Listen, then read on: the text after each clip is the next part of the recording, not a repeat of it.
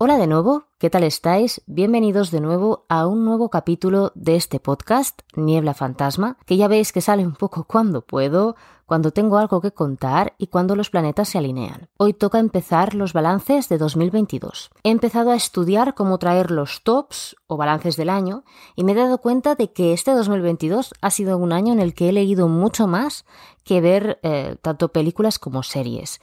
Aún así, sí que he visto algunas de ellas. En total he contado he visto 24 series pero de estas 24 series debo de hacer una aclaración. 14 de ellas son dramas surcoreanos, o sea, cadramas, de las cuales en este podcast no hablaré. Pero os lanzo la propuesta de que puedo hacer un especial hablando de pues lo más recomendable que he visto durante este 2022 en lo referente a cadramas.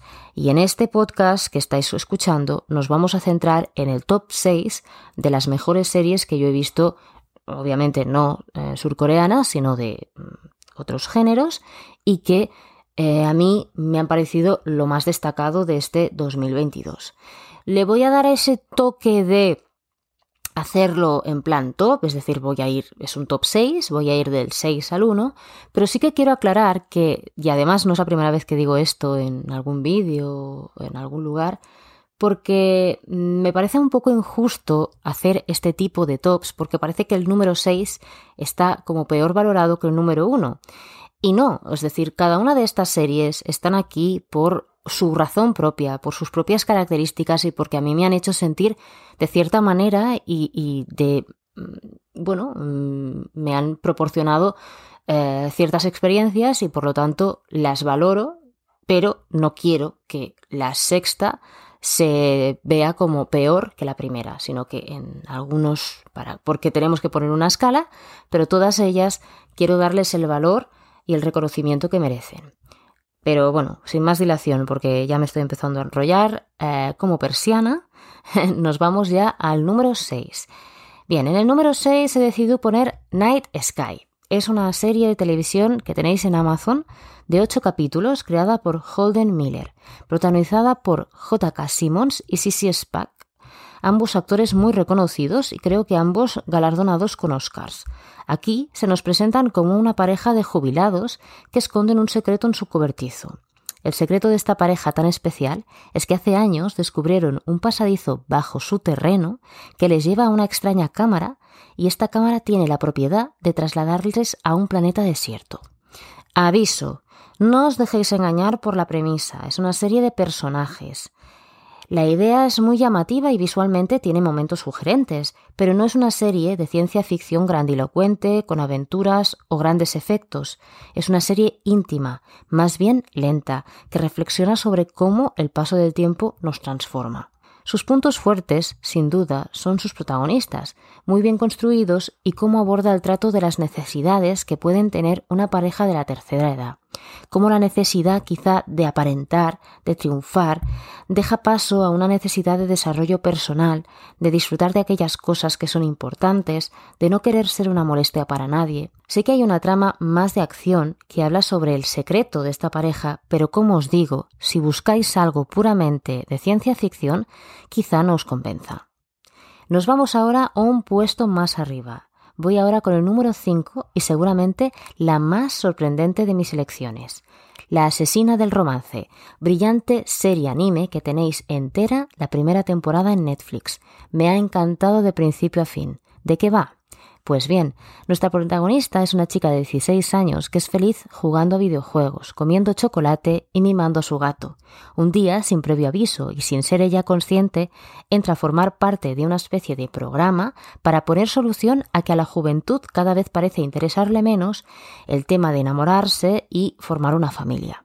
En este caso tenemos a nuestra protagonista que, como os digo, es muy feliz con su sencilla vida hasta que en este programa le quitan los videojuegos, el chocolate y sus padres se mudan a una ciudad dejándola ella sola en casa y sin su adorado gato.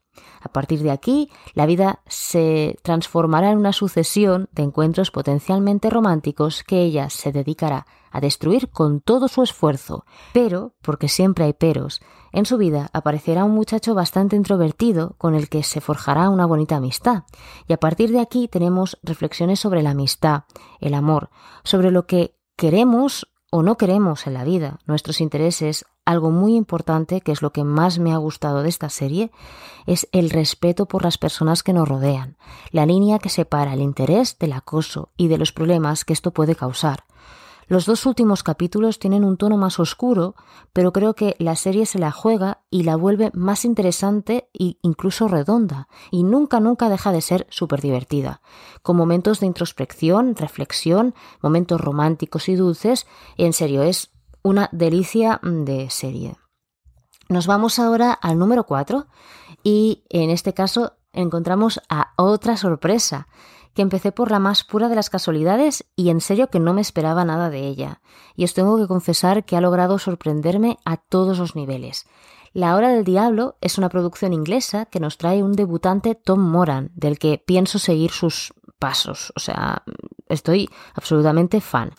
Y producida por Steven Moffat.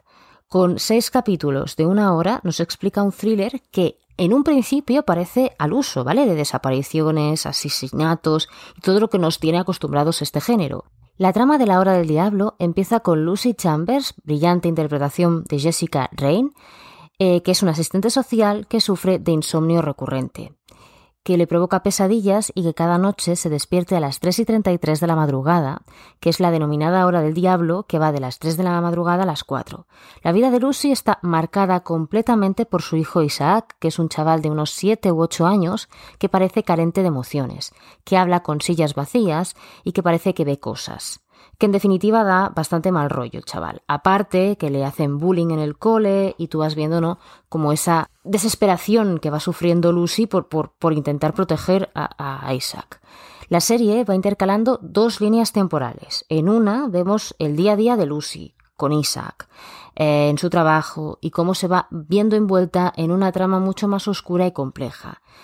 En la otra línea vemos a Lucy enfrentada a un enigmático personaje que es Gideon Shepard, que está interpretado por un soberbio Peter Capaldi, que si os suena o habéis visto Doctor Who sabéis que es el doctor número 13 diría, que se adueña de sus planos. Y este personaje, Gideon Shepard, parece ser el responsable de todas las cosas que le van sucediendo a Lucy Isaac. Lo que parece una trama estándar, como decía al principio, con desapariciones, asesinatos, a lo largo de la historia toma unos derroteros muy interesantes y que explotan en un sexto capítulo que, a mi parecer, es magistral.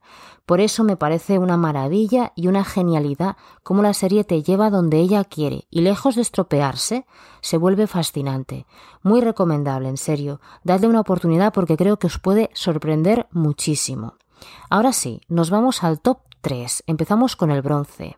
Y ya os digo que es que me parece muy injusto porque cada una de las series que están aquí se merecen el número 1. Pero bueno, el número 3 es el fantástico regreso a Poniente, cómo echaba de menos Juego de Tronos y cómo he disfrutado de esta maravillosa primera temporada. No voy a resumir la trama porque francamente me siento incapaz y no poder hacerle justicia. Lo que sí que quiero decir es que qué pedazo de serie nos han regalado. A todos los niveles, guion, interpretación, visual, todos los aspectos son geniales y la convierten en una de esas series que no solo son interesantes por lo que cuentan, sino cómo te lo cuentan. Targaryens, pelos blancos, ambición, dragones, muchos dragones. Es posible que os esté hablando una persona tremendamente superficial y que deje de prestar atención en cuanto ve un dragón en pantalla. Pues es muy posible. no puedo negar que no estoy siendo objetiva, porque no lo soy, porque todo en ella me parece brillante, desde las interpretaciones de Matt Smith, como Daemon Targaryen, hasta las interpretaciones de ese Viserys Targaryen, dicho por el propio autor que su Viserys era mejor que el Viserys eh, escrito. El cambio de actrices para que quede claro el paso del tiempo. Los momentos en que los dragones entran en pantalla son absolutamente mágicos y maravillosos. Creo de verdad que todo en esta serie está cuidado, se nota el trabajazo que hay a todos los niveles y en estas ocasiones es cuando una serie pasa a otro nivel. Para mí, cuando estás viendo algo y olvidas totalmente mirar el teléfono, olvidas el estrés del día a día y entras por completo en el mundo que te brindan esos personajes, para mí es cuando algo se vuelve especial y diferente. Y claro que tiene fallos y errores, pero aún así todos los capítulos son interesantes y tienen momentos brillantes. Para mí, ya os digo que es de las mejores del 2022 y no solo del 2022. Nos vamos al número 2 la que ya se conoce como la hermana pequeña de Dark, 1899, y es que los creadores de la potente y enigmática Dark este año han vuelto a la carga. Esto no voy a saberlo pronunciar, pero bueno, mm, entendedme, porque yo alemán, pues como que no. Son los nombres Jan Jeffreiser y Baran Bo Odar, nos traen otro rompecabezas, según mucha gente inferior a su predecesora, pero para mí ni mucho menos. A ver, ¿qué es lo que yo os puedo contar de Dark para que os pique la curiosidad, pero no desvelar nada importante? Y no estropear la sorpresa, obviamente. Vamos a intentar simplemente hacer que os pique la curiosidad. Eh, ¿Cómo empieza? 1899 empieza en un barco. Un barco que viaja desde Inglaterra hasta el Nuevo Mundo. Los pasajeros de este singular crucero son de diferentes nacionalidades, desde ingleses, alemanes, franceses, incluso españoles, por otro lado, vamos viendo que hay un barco anterior de la misma naviera y con el mismo destino, que es el Prometheus, pero desapareció de manera muy misteriosa sin dejar ningún rastro, pista o información sobre lo que le sucedió a, a, la tripulación y a los pasajeros, o si queda algún superviviente. En algún punto del viaje reciben un mensaje de socorro. ¿De quién? Pues sí, amigues, del Prometheus el capitán decide dar media vuelta e ir a las coordenadas de donde procede el mensaje de socorro. Al llegar un grupo de tripulantes bajarán en busca de posibles respuestas y, más importante, de supervivientes. No os diré qué pasa a partir de aquí, solo os diré que cuando avisan a la naviera de que han encontrado el barco perdido, la respuesta desde tierra es concisa y simple. Hundir barco. Para mí ha sido toda una experiencia de la que he disfrutado muchísimo. Me ha sorprendido, me ha mantenido en vilo a lo largo de sus capítulos. Me parece una maravilla narrativamente porque me parece que las pistas están ahí desde el principio, pero no las vemos o no les prestamos la suficiente atención. Me encanta cómo se entremezclan los traumas pasados de todos los personajes, cómo los acontecimientos que parecen sin sentido lo tienen y cómo va cobrando sentido. Sí, quedan preguntas, pero me gustan las posibilidades que ofrecen y estoy satisfecha con la resolución de esta primera temporada, aparte que muy sorprendida. Un punto extra en 1899 para mí es la decisión de que todos los personajes hablen en sus idiomas. Da un plus a la narración, donde el espectador siente esa incomunicación palpable, ese no entender lo que le sucede y la imposibilidad de entenderse entre ellos muchas veces. Creo que en serio es una muy buena serie y merece absolutamente la plata. Y ahora sí que sí, toca hablar del número uno, Severance, que es separación. Son nueve capítulos que tenéis en Apple TV. Nueve episodios eh, protagonizados por un elenco de personajes que ya iré ahí. Pero para empezar, eh, Mark Scout, que está interpretado por Adam Scott, dirige un equipo en Lumon Industries, cuyos empleados se han sometido a un procedimiento quirúrgico que separa sus recuerdos entre su ámbito laboral y la vida personal. Este atrevido experimento de equilibrio entre el trabajo y la vida personal se pone en tela de juicio cuando Mark se encuentra en el centro de un misterio que lo obligará a confrontar la verdad de su trabajo y de sí mismo. Separación es la serie que tenéis en Apple TV y de verdad que la experiencia ha sido alucinante, absorbente, aterradora, creepy, en puntos dramática y en puntos divertida. Una de las cosas que generan más tensión es que como espectador sentimos que hay algo extraño en Lumon. Los pasillos son laberínticos y parecen extenderse kilómetros. El contacto con otros departamentos se mantiene al mínimo y el mismo trabajo parece no tener sentido. El departamento de Mark, refinamiento de datos, se encarga de explorar una lista de números para archivar aquellos que parecen aterradores. Pero si todo esto no fuera suficientemente extraño, a los empleados se les inculca una adoración casi religiosa por los fundadores de la empresa y si rompen las reglas son llevados al misterioso salón de descanso para castigarlos. Todo esto aderezado con un elenco maravilloso eh, de actores que van desde Adam Scott, Patricia Arquette, John Turturro, Britt Lower, Zachary Cherry y Christopher. Walken.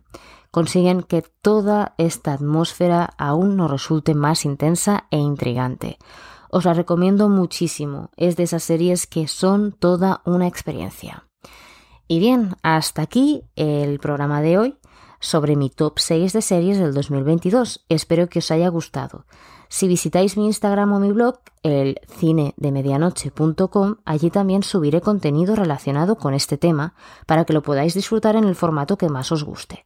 Muchas gracias por estar al otro lado, por llegar hasta aquí en el capítulo de hoy. Espero que si alguna de estas series os ha llamado la atención y no la habéis visto, os animéis a darle alguna oportunidad. Y también os animéis a comentar porque de esto se trata, de encontrarnos con personas a las que nos gusta lo mismo y compartir. Así que gracias de verdad por estar al otro lado y también por el apoyo que le estáis dando al podcast. Mil gracias, nos vemos, nos escuchamos.